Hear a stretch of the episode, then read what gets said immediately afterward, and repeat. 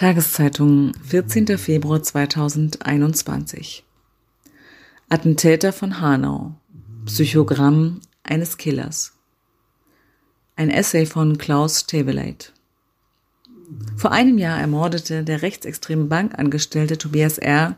zehn Menschen. Eine Analyse über schizophrene, paranoide Täter. Entscheidend ist der Entschluss zu töten. Morden oder nicht morden ist hier nicht die Frage.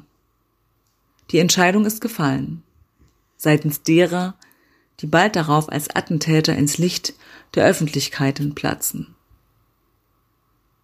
Irgendwer oder irgendwas hat aus der Welt zu verschwinden. Zentraler Punkt jedes rechtsradikalen Forderungskatalogs. Ziel? Die Elimination dessen, was sie bedroht. Bedrohung ist immer. Irgendwer, irgendwas nimmt dem guten Rechten den Raum zum Leben.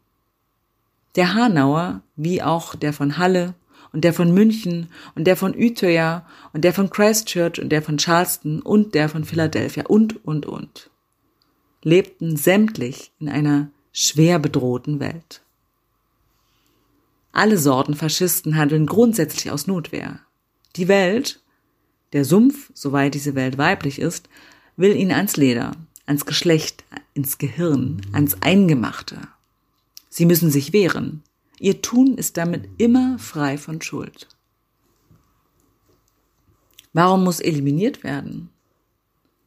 Ihre Welt, Volk, Nation, Rasse, Natur, die Geschlechterordnung, der Glaube müssen gerettet werden vor dem Untergang. Das geht nur mit Gewalt. An dieser haben sie Spaß. Der Hanauer, Tobias R., listet mehr als zwei Dutzend Länder auf, deren Völker komplett vernichtet werden müssen.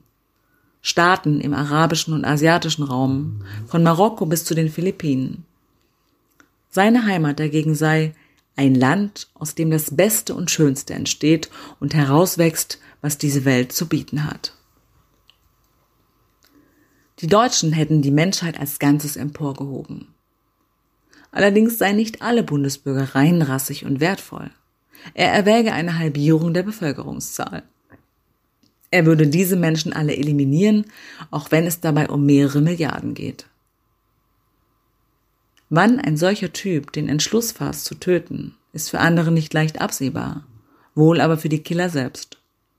Die Morde von Einzeltätern, die wir aus den letzten Jahrzehnten kennen, verübt von Männern, sind immer über einen längeren Zeitraum vorbereitet worden. Waffen und Sprengstoffe sind zu beschaffen, das richtige Fahrzeug zu besorgen, dann Ortserkundungen, der richtige Zeitpunkt, die Vorsorge für die Tatverbreitung im Netz, Bekennerbriefe, Pamphlete, Videos, live gestreamt. Die Szene der Follower ist zu beglücken. Und die Restwelt ist zu belehren über die Notwendigkeit der Tat. Harte Arbeit. Woraus sich ergibt, der allerunpassendste Begriff für solche Morde ist das Wort Amok. Dennoch taucht es regelmäßig auf in Print und anderen Medien zur Bezeichnung solcher Attentate. Die Struktur solcher Taten und Täter einer breiteren Öffentlichkeit begreifbarer zu machen, ist offenbar nicht ihr Ziel. Festzuhalten also, der Killer plant. Näher heran als Amok führt die Formel von den Lone Wolves. Sie sagt, es handele sich um ein mensch-animalisches Wesen, das es nicht geschafft habe, in tragenden sozialen oder persönlichen Bindungen zu leben. Bei fast allen Kommentatoren der Satz seinem Internetpamphlet nach lebte der gebürtige Hanauer stets allein und hatte nie feste Beziehungen. Lone Wolf ist auf Mord und Selbstauslöschung angelegt. Tobias R hatte eine Ausbildung zum Bankkaufmann hinter sich, ein erfolgreiches BWL-Studium und mehrere Berufsjahre von 2013 bis 2018 bei einem Finanzdienstleister in München. Arbeitswütig und ehrgeizig, sagen die Kollegen, aber ohne Kontakt. Danach für eine Softwarefirma im Taunus, die ihm angeblich wegen mangelhafter Leistung kündigte. Eine Frauenbeziehung während des Studiums war gescheitert. Sein Internetpamphlet hält fest, seit 18 Jahren keine Beziehung zu einer Frau. Seit Alter 25 also. 2018 zurück im Elternhaus in Hanau. Die Familie war in finanziellen Schwierigkeiten, die Mutter krank, der Vater seit einiger Zeit arbeitslos. Die Schuld daran gaben beide Männer den Einflüssen ungreifbarer Geheimorganisationen auf ihr Leben. Immer sind merkwürdige Kräfte bei all diesen Tätern mit am Werk. Geheime Zirkel, Verschwörungen, Geheimdienste, die die Welt steuern, mal bekannt als jüdisch, mal als islamisch, mal als kulturmarxistisch, in jüngster Zeit oft als queerfeministisch, verschlingende, aussaugende Organisationen. Auserwählte, die die Welt retten. Diese vom Rest der Welt unerkannt arbeitenden Kräfte würden seine Ideen stehlen und umsetzen, findet er. Etwa seine Ideen und Konzepte für die größten Hollywood-Blockbuster und die erfolgreichsten TV-Serien. Auch Erfolgsstrategien des Deutschen Fußballbunds stammen von ihm, sowie der Plan für den Bau einer Mauer an der US-Südgrenze. Er, der Attentäter, der alle geheimen Aktivitäten durchschaut, ist ein Auserwählter. Auserwählt als Kämpfer wider solche Machenschaften. Damit die Welt von all dem erfahre, muss er, will er schießen. In zwei Shisha-Bars in der Nähe seiner Wohnung erschießt er neun Menschen. Fünf von ihnen mit deutschen Pässen, aber mit den Herkünften kurdisch, türkisch, bosnisch, rumänisch, bulgarisch, polnisch, darunter drei Roma. Dem Killer von Halle war wichtig, dass Juden die Opfer zu sein hätten. Für den von Charleston mussten es Schwarze sein. Für den von Christchurch Muslime. Für Islamisten Ungläubige. Für die vom Bataclan Leute, die zur falschen Musik öffentlich feiern für den von Utøya junge Anhänger des sozialdemokratischen Kulturmarxismus, womit er zum Retter des abendländischen Christentums avanciert. Das Spektrum der Opfer ist breit. Die Auswahl geschieht in der Regel über Gruppenzugehörigkeit, nicht einzeln individuell. Entscheidend ist jeweils der Entschluss, massenhaft zu töten. Lieber Sarg als Couch. Seine Mutter Hausfrau, sie kommt im Pamphlet des Sohns nicht vor, hat er nach seinem Attentat erschossen und dann sich selbst. Die Mutter hatte Parkinson, ein Pflegefall, um den sich die beiden Männer und ein Pflegedienst kümmerten. Sie fuhren sie aus im Rollstuhl, machten Besorgungen. Gut möglich, dass der Sohn sie erlösen wollte, zumindest sie nicht belasten mit seinen neuen Morden. Täter wie er legen sich und andere ja lieber in einen Sarg zum Erzählen ihres Stories als auf eine Couch. Sie hatte acht Jahre lang ehrenamtlich in einer Kita gearbeitet und dort benachteiligte Kinder in der Hausaufgabenhilfe unterstützt. Die Angehörigen der Opfer schließen sie heute in das Gedenken an ihre ermordeten Familienmitglieder ein. Der Vater zeigte sich in der Tatnacht als ein wirrer Beschützer des Sohns. Eine Geheimdienstorganisation habe seinen Sohn ermordet, die Leiche im Elternhaus abgelegt. Die Morde in den Shisha-Bars habe ein als sein Sohn verkleideter Agent begangen. Der Name seines Sohns und seiner Familie werde beschmutzt. Bei Hanauer Behörden galt er als querulant. Im März 2017 zum Beispiel eine Beschwerde seinerseits beim Bürgerbüro über Afrikaner, Polen und Türken in seinem Viertel. Er will nur mit Angestellten sprechen, die rein deutsch sind. Unter Berufung auf die Fachliteratur des Herrn Thilo Sarrazin beklagte er das mein Land abgeschafft ist. Der Vater verlangt gerichtlich die Entfernung aller Gedenktafeln, die die Opfer des Hanauer Attentats zeigen. Er ist der Arzt, wir sind die Kranken. Genauso verrückt wie der Sohn, sagen die Medien. Gut, auf verrückt kann man sich einigen. Aber auf welche Sorte? Eine der ersten Begutachterinnen, Britta Bannenberg, Professorin für Kriminologie an der Justus-Liebig-Universität Gießen, befasst mit der interdisziplinären Erforschung von Amoktaten und Amokdrohungen, antwortete, als Ursache dieser Taten würde ich die paranoide Schizophrenie betrachten. Sie sagt noch einiges mehr, aber dies ist ihre Formel. Worin besteht die Verrücktheit der Killer? PsychoanalytikerInnen wären sicher in der Lage, das genau zu beschreiben, würde dieser Typ das Label Patient akzeptieren. Das tut er aber nicht. Im Gegenteil, er ist Retter, er ist Heiler. Wir, die anderen, die nicht sind wie er, sind die Kranken. Er, der Arzt. Wir, die anderen, entnehmen aus dem Kompendium der weltweiten Attentate klar, es handelt sich um schwer gestörte oder auch zerstörte Typen. Psychozugänge sind also unbedingt zu suchen. Was aber sagt paranoide Schizophrenie? Das war mal ein Wort für die sogenannten Bewusstseinsspaltungen, völlig unspezifisch und heute im diagnostischen Gebrauch längst ersetzt durch aufgefächert präziseres. Es sagt im Grunde nicht mehr als der Kerl ist nach irgendwie ärztlichen Maßstäben total verrückt. Leider ist dies in den meisten solcher Fällen jedoch die Formel der Wahl seitens psychiatrischer Experten. Nicht anders steht es um eine weitere üblich gewordene Etikettierung, Narzissmus, für solche Täter. Selbst die zu Recht sehr geachtete forensische Psychiaterin Nala Saime benutzt beide für den Fall des Hanauers. Die paranoid-halluzinatorische Schizophrenie sowie die schwere narzisstische Persönlichkeitsstörung. Soll heißen, die Kerle sind beziehungsunfähig, empathieunfähig, nur an sich selbst interessiert, selbstverliebt, angefüllt mit Größenfantasien. Wer schizophren sagt, will nicht nachdenken. Für Menschen, die die Erdbevölkerung ein wenig kennen, liegt aber auf der Hand, dass diese Zuschreibungen auf hunderte Millionen Menschen passen. Alles Narzissten also. Womit dieser Begriff nicht spezifisch sein kann für die paar hundert Killer, die damit analytisch beschrieben sein sollen. Wer Schizophrenie sagt, wer Narzissmus sagt, sagt schlicht, hab keine Lust, groß drüber nachzudenken. Natürlich sind sie nicht ahnungslos. Sie sind versierte Fachleute. Sie hängen nur an einer überholten Vorstellung, was das Ich, das Ego, was das Subjekt sei. Für sie etwas Einheitliches unter Bezeichnungen wie Charakter, Persönlichkeit, Individuum. Mensch ist heute aber ein in vieler Hinsicht mehrfach gespaltenes Gebilde und lebt in einer Körperlichkeit, die sich unter einem dieser Begriffe vernünftig nicht fassen lässt.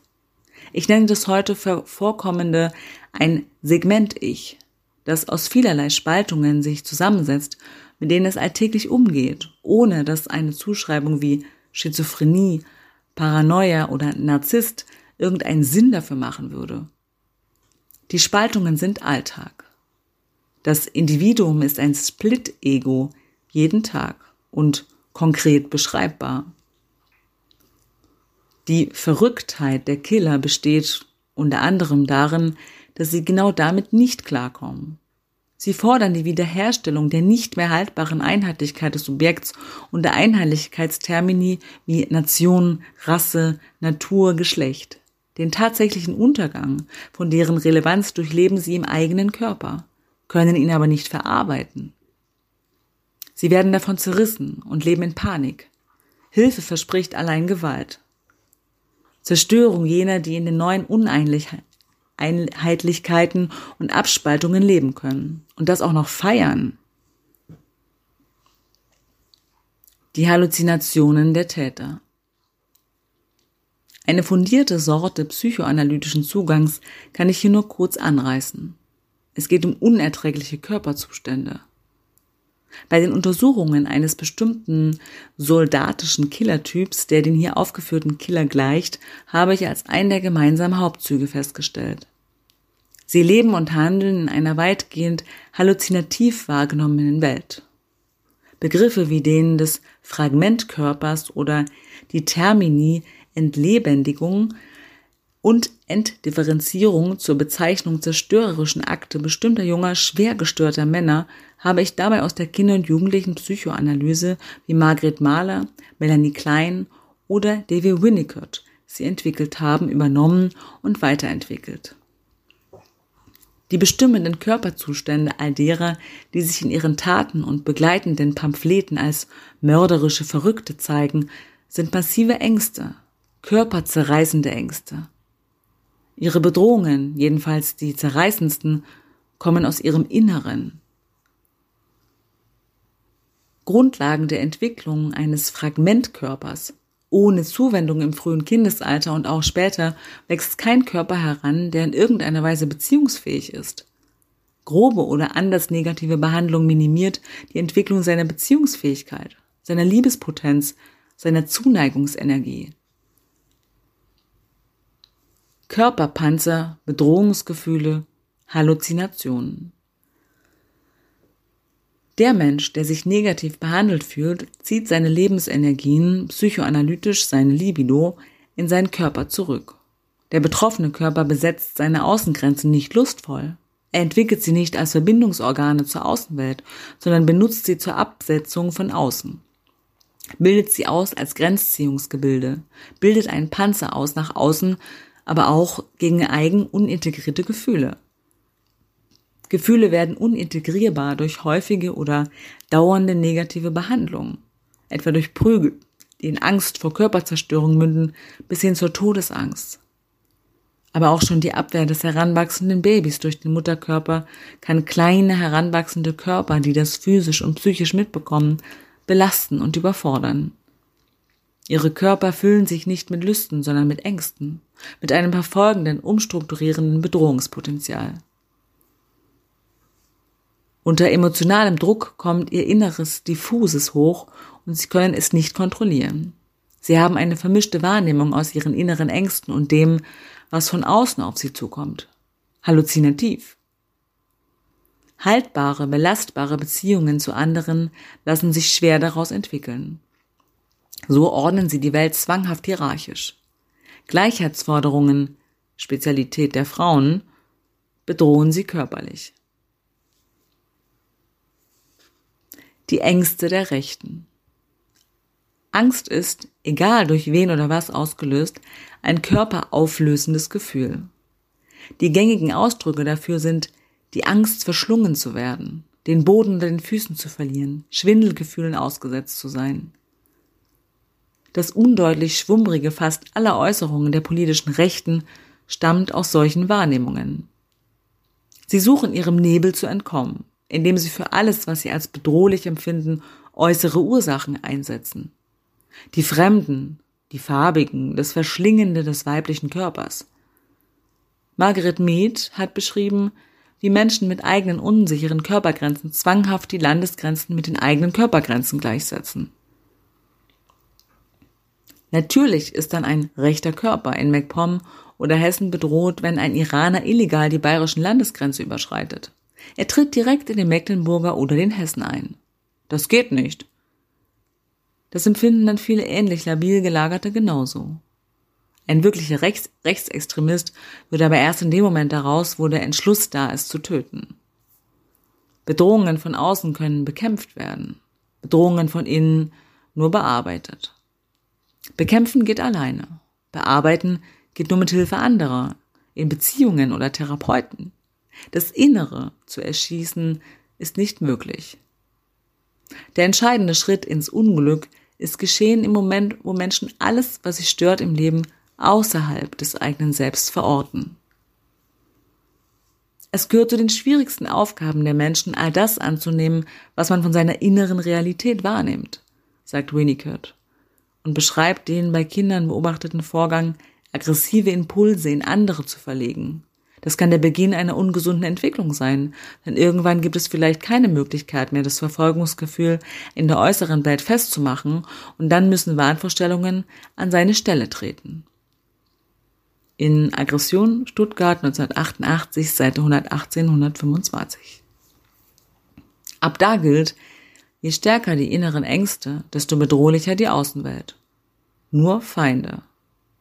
Wenn solche Wahrnehmung bestimmend wird für das Leben des Erwachsenen, wird bei R gut zu sehen, kann oder muss womöglich geschossen werden.